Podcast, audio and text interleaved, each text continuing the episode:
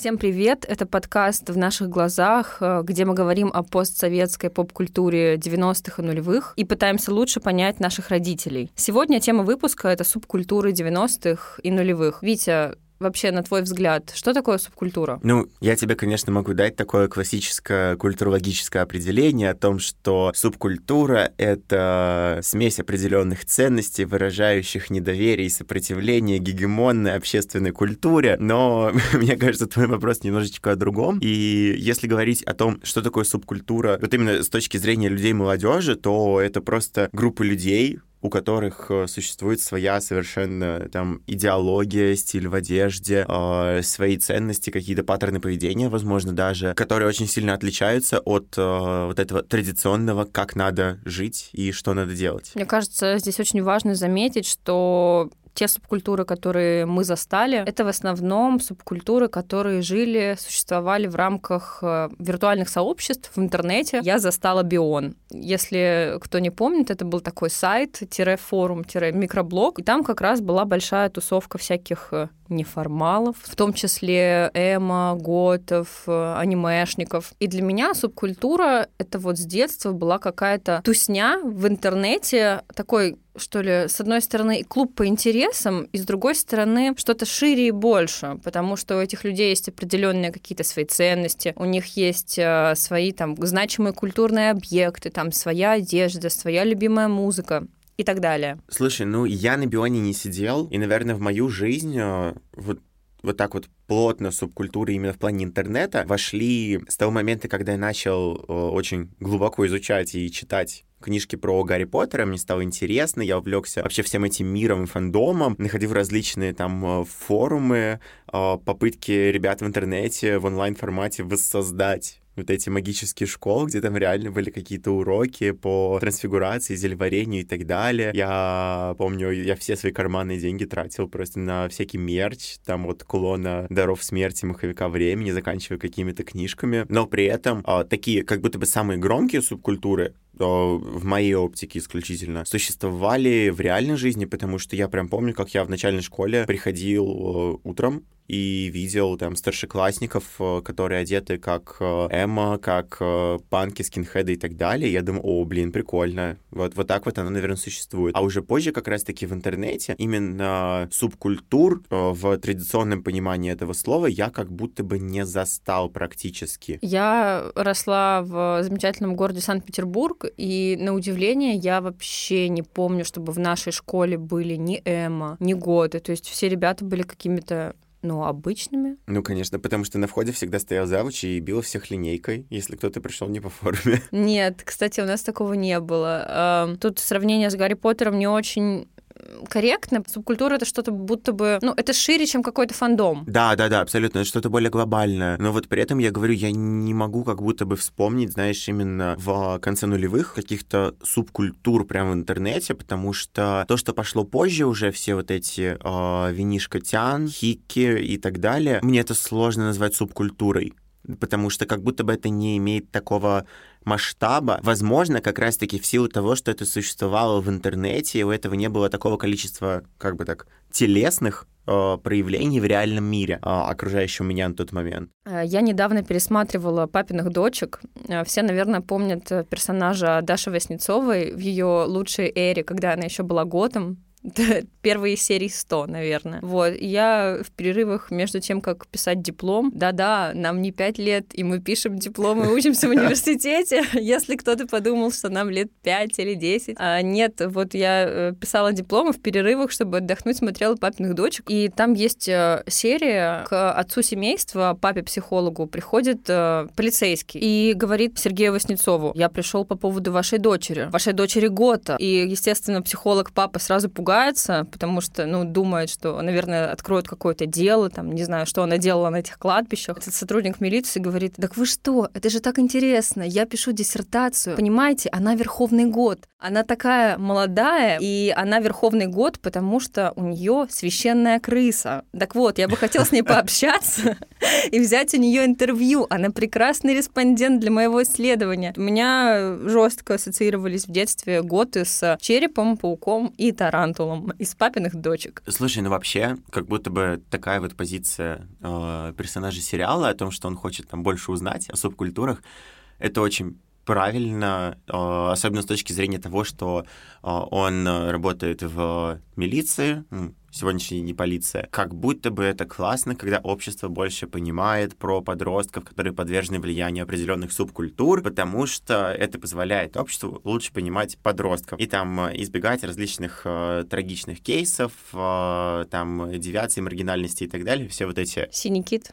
Да, абсолютно. Все вот эти вот материалы про синих китов и так далее, это на самом деле очень занимательный, скажу так, кейс с точки зрения того, что вместо того, чтобы э, попытаться понять своих детей, старшее поколение конструирует вот этот вот рассказ про синих китов и про то, как все страшно, ужасно, и это провоцирует родителей только еще больше ограничивать своих детей в чем-либо. И искать э, корень всех бед в интернете и запрещать интернеты, потому да. что не дай бог. Абсолютно. А если мы говорим о субкультурах, то, ну, как будто бы один из самых ярких кейсов э, репрезентации э, субкультурных подростков на российском телевидении в нулевых десятых это сериал «Школа». И, конечно, любая там нормальная, адекватная мама, когда посмотрит на Аню Носову, которая пьет куриц с крыши, прыгает, а более того, дедушку-то своего не уважает, еще и матерится на него периодически, конечно, для нее прямая ассоциация с э, принадлежностью подростка к эмо-культуре будет абсолютно негативной. При этом как будто бы не предпринимается э, даже попыток понять, что на самом деле из себя представляет э, та или иная субкультура.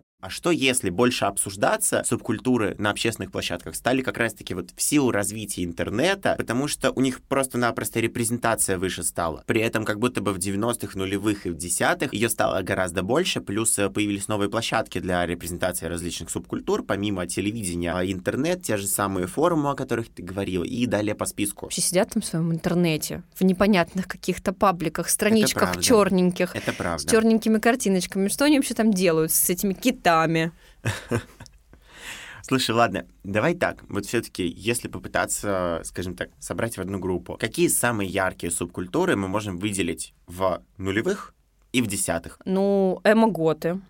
А потом... Ты знаешь, вот, э, прости, что перебью, мне очень нравится, что когда говорят об эмо и льготах, они почти всегда идут вот в одной связке. Ты даже сейчас их произнесла как будто бы одним словом, эмо-готы. Но они как-то будто бы были в одно время практически, противопоставлялись друг другу. Ну, типа там эмо условно страдают, там режут вены, романтизируют суицид, а готы, наоборот, они восхваляют смерть. Вот, значит, эмо-готы, анимешники, э, хики. Я очень хорошо помню хики. Потом хики хипс... это уже десятые. Ну, хики это конец нулевых, начало десятых. Золотая эра ВКонтакте, там, да. начало десятых. И было куча пабликов для хики. Помню, такой сюжет на Первом канале вышел про хики.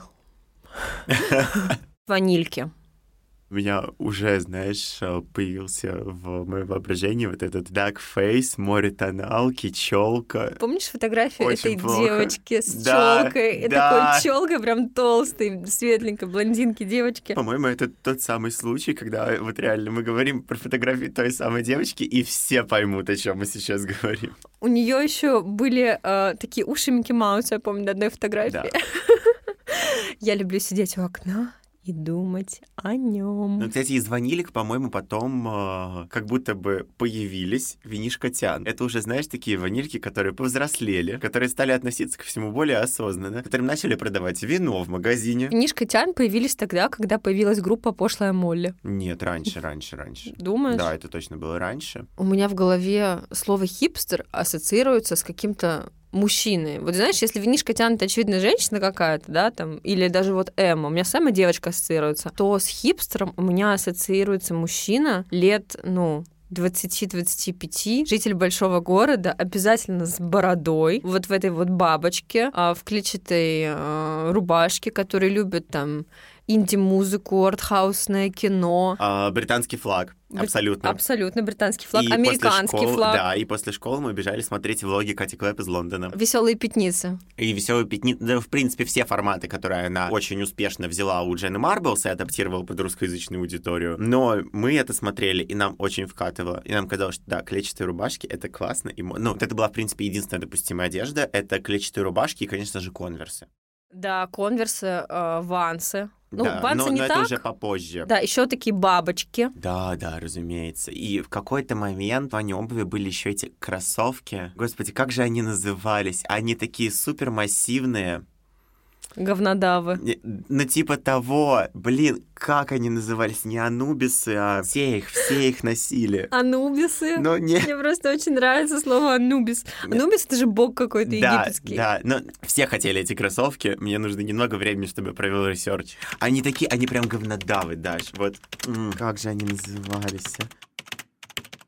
Да, это кроссовки Osiris, не Анубис, а Osiris. Вот, да. Прошло минут 20, Витя сидел, гуглил кроссовки. Как, какой у тебя был поисковый запрос? А какую обувь носили хипстеры? Обувь в стиле swag, кроссовки из десятых. Анубисы. Какое сегодня настроение Ну, у тебя? слушай. Анубис или Ну, Осирис? слушай, а- а- э, Анубис, Осирис, ну какая разница, правильно? Нет, это было прекрасно. У них были вот такие огромные толстые язычки. Это в Тольятти все ходили тогда. Не только в Тольятти все так ходили, я тебе отвечаю. А, Я помню очень хорошо вот эти все кепки Obey, любовь к американскому хип-хопу, американской музыке, те же там влоги, блоги на Ютубе. Это меня забавляло всегда, это тот факт, что аббревиатура swag расшифровывается буквально как Secret We Are Gays. Да? Ты не знала? Нет. Да, Кринж. типа swag это, ну, по секрету мы геи. То есть Рома Желудь еще в 2013 году сделал камин Во-первых, да. Во-вторых, ладно, Рома Желудь. Ну, ну, там и так все понятно было. А как же, да, все вот эти рэперы, хип-хоперы, которые такие swag, это настолько абсурдно и смешно, я считаю. Ужас, я не знала об этом. Еще эти люди любили слушать э, группу Ламфао. Ужасная группа. Ну, она такое вирусное, знаешь, это до того, как в мою жизнь пришел Gangnam Style, была ЛМФАО, их вот этот ужасный клип на песню I'm Sexy and I Know It, я прям ненавидел, меня бесило, раздражало. Возможно, в силу того, что это было супер вирусно, поэтому мне не нравилось. Но да, реально звучало из каждого утюга. Возвращаясь к ванилькам, у тебя была футболка I Love New York? Нет. А у Я- меня я- была. Я не понимал этого прикола, если честно. Ну, типа, я такой, а зачем мне футболка I Love New York, если я ни разу не был в Нью-Йорке? Ну, ну, типа, знаешь, такое... Слушай, мне это вообще не мешало. Я не знаю, какая у тебя логика была в в 12 лет, но у меня в 12 лет логика была такая. Но потом я стала фанаткой One Direction, и там вообще началось у меня бритомания. Ой, ну конечно, это когда кто-то произнесет в толпе The Story of My Life, то миллионы ему ответят I'll take it home. Группа людей, наших с тобой сверстников, которые в свое время жестко хипстерили, потом начался One Direction, потом а, пошел сериал Гли, и затем мы поступили в высшую школу экономики. И признали свою сексуальную ориентацию. Абсолютно. Сериал Гли. А в детстве мы смотрели Евровидение. Мы, да. А, Мне интересно, откуда все-таки растут ноги, как все было на самом деле с субкультурами в 90-х и нулевых. Поэтому давай позвоним нашим мамам.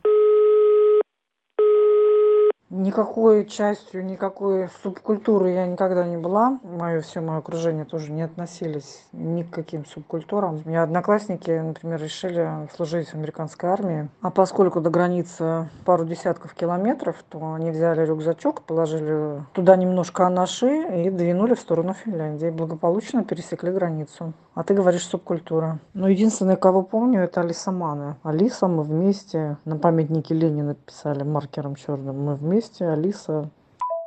Моя мама ожидаемо рассказала про рокеров, хоть она не была никогда в субкультуре, но, в принципе, ей вот этот вот... э, Ей больше американский рок по духу, но, видишь, э, русский она тоже застала. Ну, про Алису я слышала и знаю, что у нас вот поколение наших мам, э, некоторые представители увлекались Алисой, в принципе, русским роком. А, а когда я, кстати, была маленькая, а, на лифтах, вообще везде, на школьных партах, на асфальте, на заборах а, было написано «Океан Эльза», «Океан Эльза», «Океан Эльза» везде. Давай попробуем позвонить моей маме, может быть, она расскажет что-нибудь еще другое.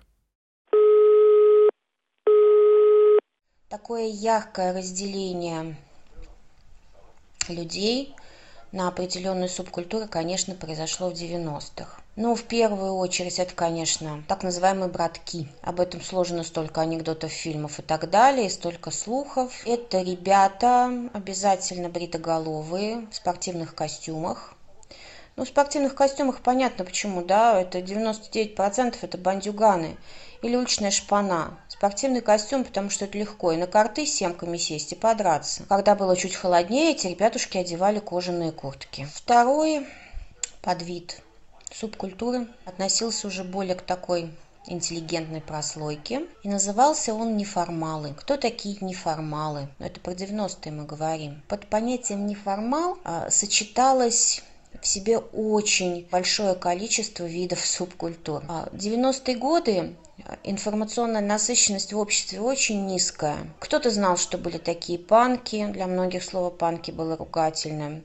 Кто-то знал, что были такие рокеры, кто-то знал, что были такие байкеры. Но, в принципе, все, что, всю информацию, которую могли подчеркнуть, это либо радио, либо программа до 16 и старше – либо какие-то слухи. Поэтому как такового разделения не было, потому что не было информации у людей. Ну, не может человек проникнуться чем-то до конца, если он не понимает основной идеи. Но что касается неформалов, как я уже сказала, это были ребята, которые определенным образом одевались.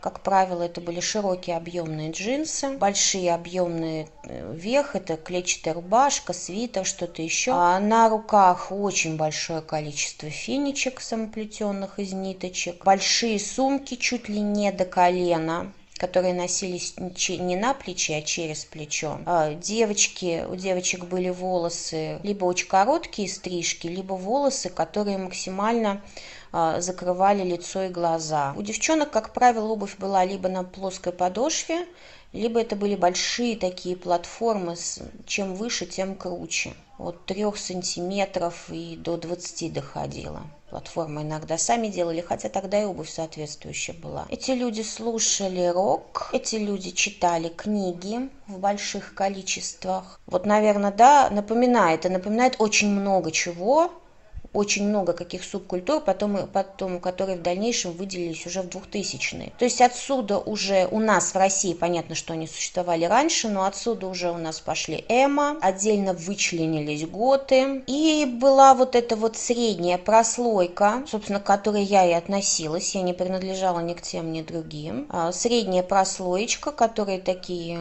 золотые мальчики, золотые девочки, это не интеллигенты, это просто такие модные люди, люди, которые исповедовали легкость, они также читали книги, они были в курсе всех модных новинок, а, они были в курсе всех обновлений в косметике. А, они читали журнал «Космополитен». Да, я читала журнал «Космополитен», и тогда это было интересно. Я выход, выходец из советских времен, и я верила журналам, честно тебе скажу. Я очень хорошо помню одну ситуацию, как на первом курсе мы занимались корпусе отдаленном. От главного пара у нас были. И у нас там не было ни столовой, ни кафе, ничего. И мы на большой перемене, сколько минут надлилось, мы решили сходить соседний универ, это был политех, ТГУ сейчас, так как там был большой корпус, там была столовая. И вот мы пять девочек, такие все девочки-снежиночки, решили туда пойти. Политех, это вот был, были как раз вот такие вот братки. Мы подходим, это кошмар. Мы попадаем в какое-то черное море. Пацаны бритые в черных куртках стоят, курят. Девки все в черных кожаных юбках или в черных штанах. Волосы либо такого, знаешь, кислотно-рыжего цвета, либо черного. И ярко-красные губы обязательный атрибут. И вот мы стоим, там пять человек, на мне синенькие такие светло-голубенькие джинсики, и такая большая объемная голубая толстовочка. И мы стоим и чувствуем, что нам страшно.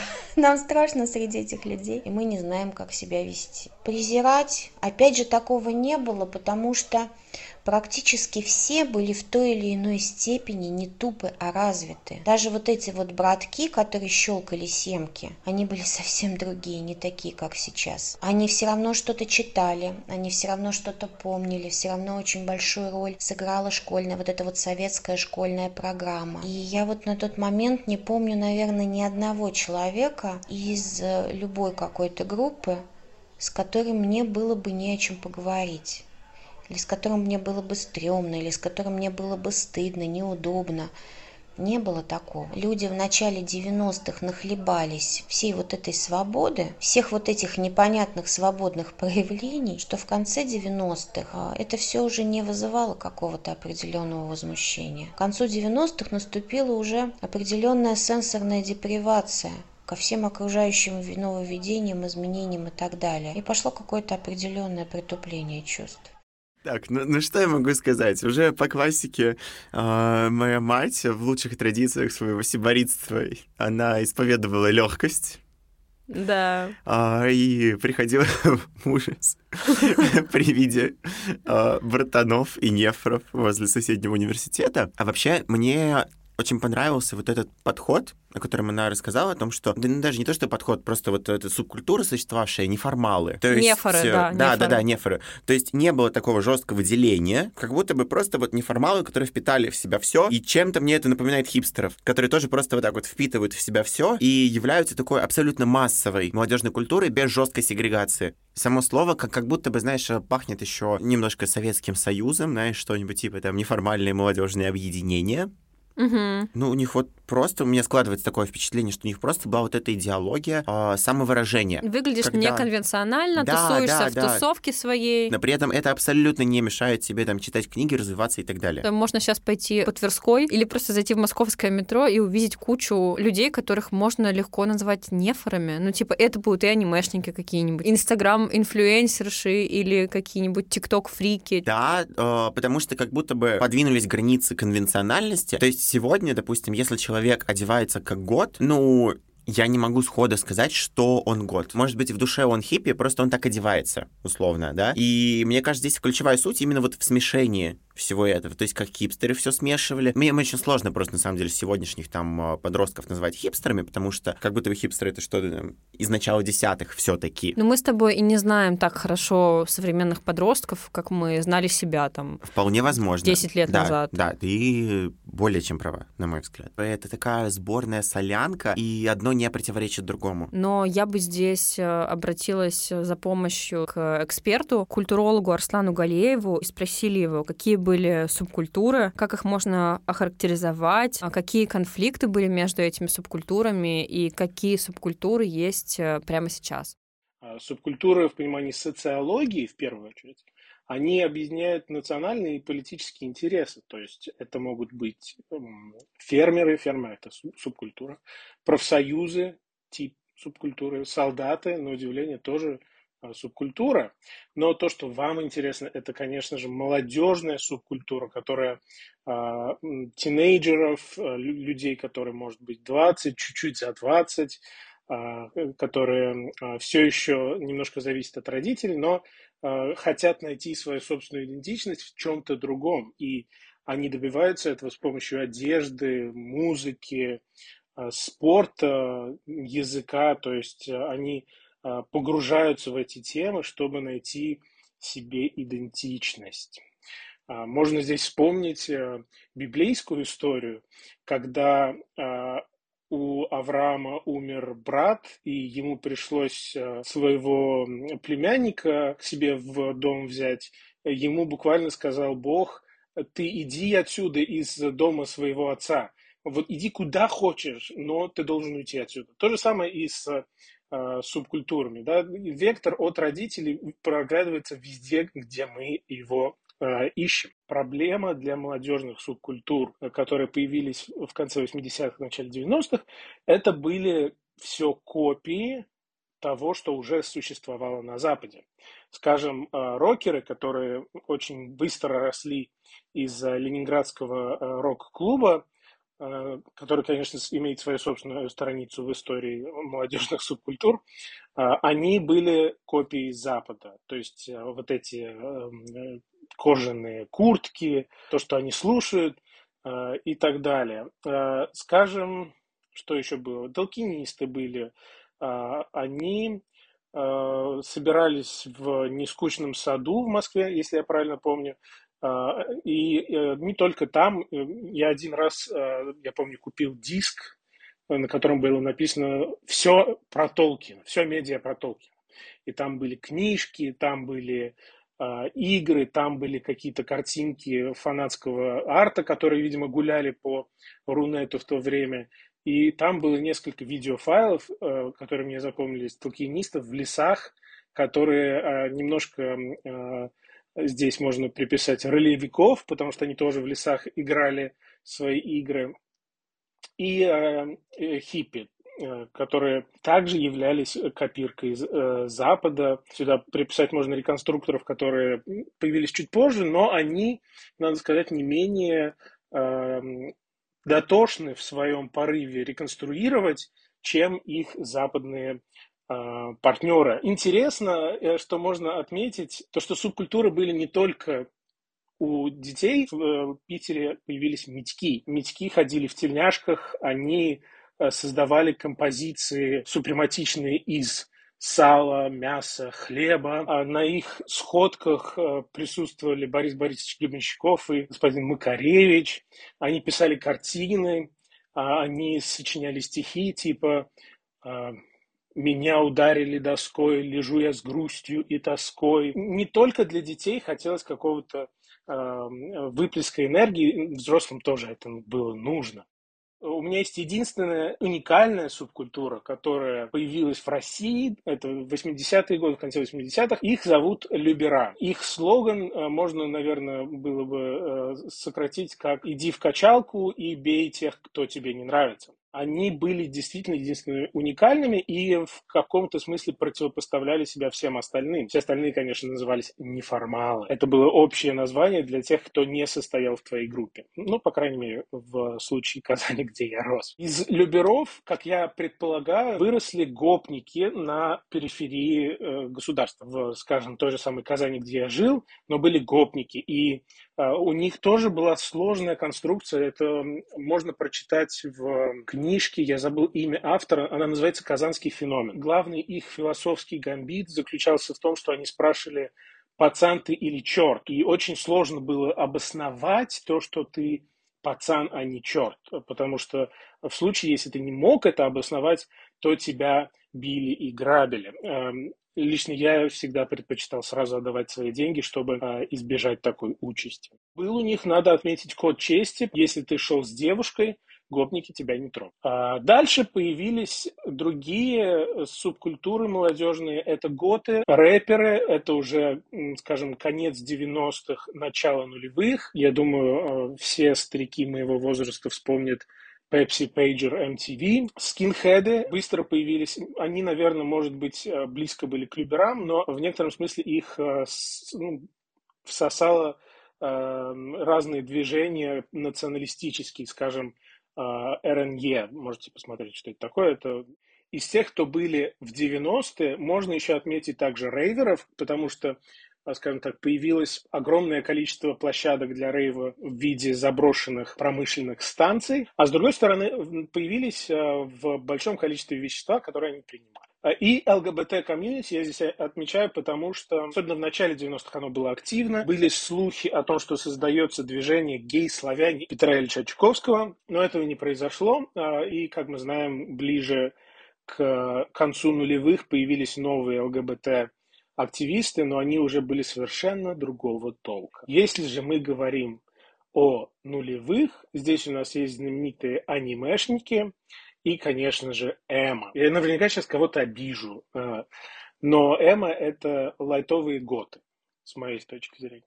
Нулевые, начало десятых – это конец молодежной субкультуры, потому что что ее делало особенной до этого, это то, что ты должен был быть как бы только в одной субкультуре. Это было особенно видно потому, как изменилась индустрия моды, потому что в нулевые и в десятые совершенно безнаказанно гламурная телочка, и я это использую в кавычках как э, э, цитату, не чтобы охарактеризовать кого-то лично, могла спокойно надеть косуху, и ей ничего бы за это не было. Это был похоронный звон для самой природы молодежной э, культуры, потому что ты мог теперь быть рокером и вдруг посередине концерта сказать, что ты там посмотрел в последнем Наруто и как круто это было.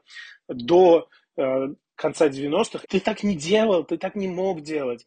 И это очень странно, наверное, звучит сейчас, но это было действительно так. Ты выбирал одного, один дом, скажем так, и э, ты должен был а, оставаться верен этому дому. А есть такой термин демократизация молодежных культур, смешение, когда э, вдруг ты мог делать многие вещи, и тебя за это не карали. Куда делись молодежные субкультуры? В первую очередь я считаю, что они перетекли в интернет, в форумы и паблики, где можно было свою идентичность показывать без э, страха того, что тебя будут судить за то, что ты выглядишь неправильным образом. Это, скажем, ситуация, наверное, середины нулевых годов, потому что к концу нулевых уже было получше. Еще одна причина – это то, что нет исследований, хороших исследований не только по отечественным а, молодежным субкультурам, но и вообще по субкультурам, потому что так сложно заставить а, молодых людей, которые в школе особенно, отвечать честно. Они хотят ответить так, чтобы понравиться тебе. И в последнюю очередь э, я бы э, отметил появление одной такой мейнстримовой субкультуры, которая всасывает другие субкультуры. Мета-субкультуры, наверное, можно сказать. И это, конечно же, хипстеры. Хипстер как термин использовался в разные времена по-разному. 40-е годы, если я правильно помню, это был белый человек, который ходил за афроамериканцами, чтобы найти марихуану. В 60-е у Алина Гинзберга есть строчка в его поэме «Howl, angel-headed hipsters looking for an angry fix». Да, тоже хипстеры имели значение тогда тоже ассоциированное с веществами. Но в конце нулевых, начале десятых хипстер снова попал в сознание общества и стал этой мета-субкультурой. Это было очень заметно. Я ездил на один э, фестиваль каждый год в э, Бирмингем, и, э, значит, в восьмом году я был там, все нормально, люди одевались как люди, по-разному. И я приезжаю в девятом году, и каждый второй человек в фланелевой рубашке, джинсах, с какой-то бородой или хотя бы усами, и побрит, э, как из барбершопа. Я вообще сначала подумал, вдруг есть какой-то вирус, но нет, это просто хипстеры снова вернулись, и они с нами так и остались, потому что хипстеры до сих пор, я думаю, есть упоминание этих слов в ежедневном словаре каждого человека. А, вы спрашивали отдельно про эмо, что случилось с эмо. Но у готов идея в том, что смерть это круто. В то время как у эмо была идея «убей себя». То есть, если в твоей главной идее содержатся самодеструктивные месседжи, то ты долго не проживешь. И э, мое предположение – это то, что Эмо все выросли, им стало лет 20, они посмотрели, кем они могут быть, и стали хипстерами.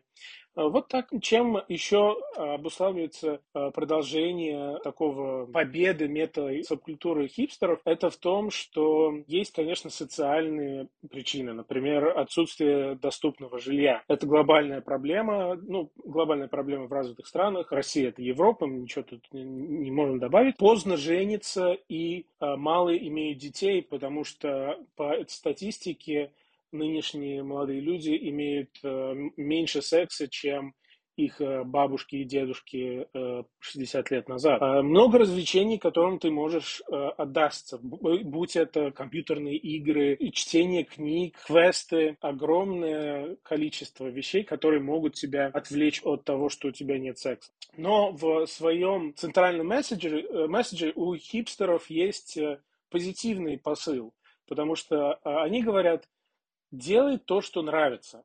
И в скобочках так добавляют, пока родители тебя задержат. Хочешь, выдувай стекло, хочешь, делай крафтовое пиво, хочешь, будь кузнецом, делай то, что тебе нравится.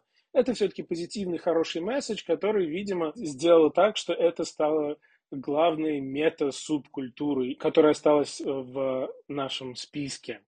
Ну вот, как я говорила в начале, субкультуры начали локализоваться в интернете с приходом интернета, с цифровизацией. Это сильно повлияло на их становление. И еще, думаю, важный момент — это то, что Арслан сказал про то, как сегодня можно состоять в разных субкультурах, и в этом нет никакого противоречия. То есть если раньше ты должен был быть в одной тусовке, в одной субкультуре, в одном этом сообществе, то сегодня переходить от одной субкультуры в другую, сегодня так, завтра по-другому, или все это смешивать. И с одной стороны, это как бы размывает границы субкультур, а с другой стороны, мне кажется, это довольно прикольно и хорошо для общества. Это классно, причем скажу больше, как будто бы вот э, в 90-е, если да, так суммировать и комментарии эксперта, и рассказы мам, была примерно похожая ситуация. То есть какое-то такое жесткое разделение было именно в нулевых, в начале десятых, а что сейчас, что 30 25-30 лет назад, все это условно либерально. Ну, то есть э, ты можешь принадлежать к одной субкультуре, при этом интересоваться другими и как-то все это совмещать в себе, и никто за это тебя не осудит. Я не знаю, возможно, я сейчас начинаю рассуждать о таких суперглобальных уже масштабах. Изначально появление субкультур, если мы верим э, Дику Хебдиджу, то появление субкультуры, оно все-таки сопровождалось э, вызовом, в первую очередь, гегемонной милитаристской культуре. И то есть, в принципе, появление субкультур — это призывы там пересмотра традиционных ценностей в сторону пацифизма mm-hmm. в том числе. И то есть тот же самый панк, который очень часто многие могут воспринимать как нечто деструктивное, панк — это все-таки про свободу. Ну, скажем так, да, хорошо, есть там э, анархия и так далее. Не все субкультуры суперрационально подходят к пониманию свободы и мира, но все-таки ключевая их цель — это достижение вот этой э, свободы и мира. Тогда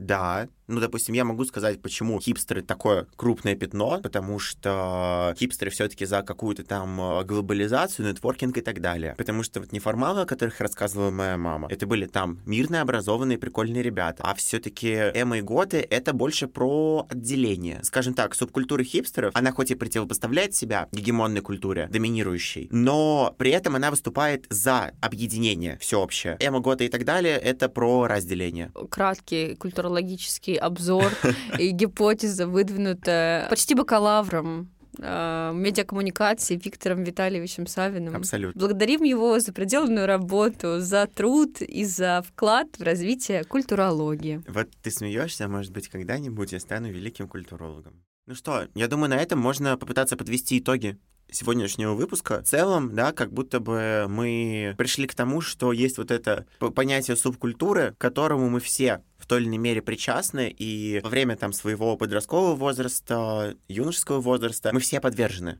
влиянию различных субкультур. Но иногда, как э, заметил наш эксперт, тяжело исследовать субкультуры, потому что в основном это подростки, которые тебе не ответят честно. И в этом смысле мы собираем наши знания о субкультурах из каких-то воспоминаний, из интернета, из всего, что нам осталось. Да, да, ну, то есть опираясь, по сути, исключительно вот на, на собственную эту эмпирическую базу, потому что какую-то суперобъективную собрать сложно. С другой стороны, спасибо, что мы выросли в эпоху хипстеров, потому что эпоха хипстеров была великолепна. На самом деле, очень э, забавляет тот факт, что время 90-х, время молодости наших с тобой родителей выпало на эпоху неформалов. Моя мать, в первую очередь, исповедовала легкость, и неформалка не была. В этом плане вот хипстер и неформал очень похожи, и вот в, в очередной раз, блин, я прихожу к тому, что как же сильно мы все-таки похожи с нашими родителями даже в отношении субкультур. Хоть это и называется разными словами, по большому счету, что хипстеры, что неформалы, это примерно об одном и том же. Готовы принимать э, что-то новое и э, не вступают в прямые конфликты с представителями других субкультур. Слушай, как хорошо, что на нашем с тобой веку родится еще множество субкультур, интернет-субкультур, я думаю, которые мы с тобой застанем и которые будем потом обсуждать лет через цать. А на этом все. Встретимся, услышимся с вами в следующем выпуске подкаста «В наших глазах».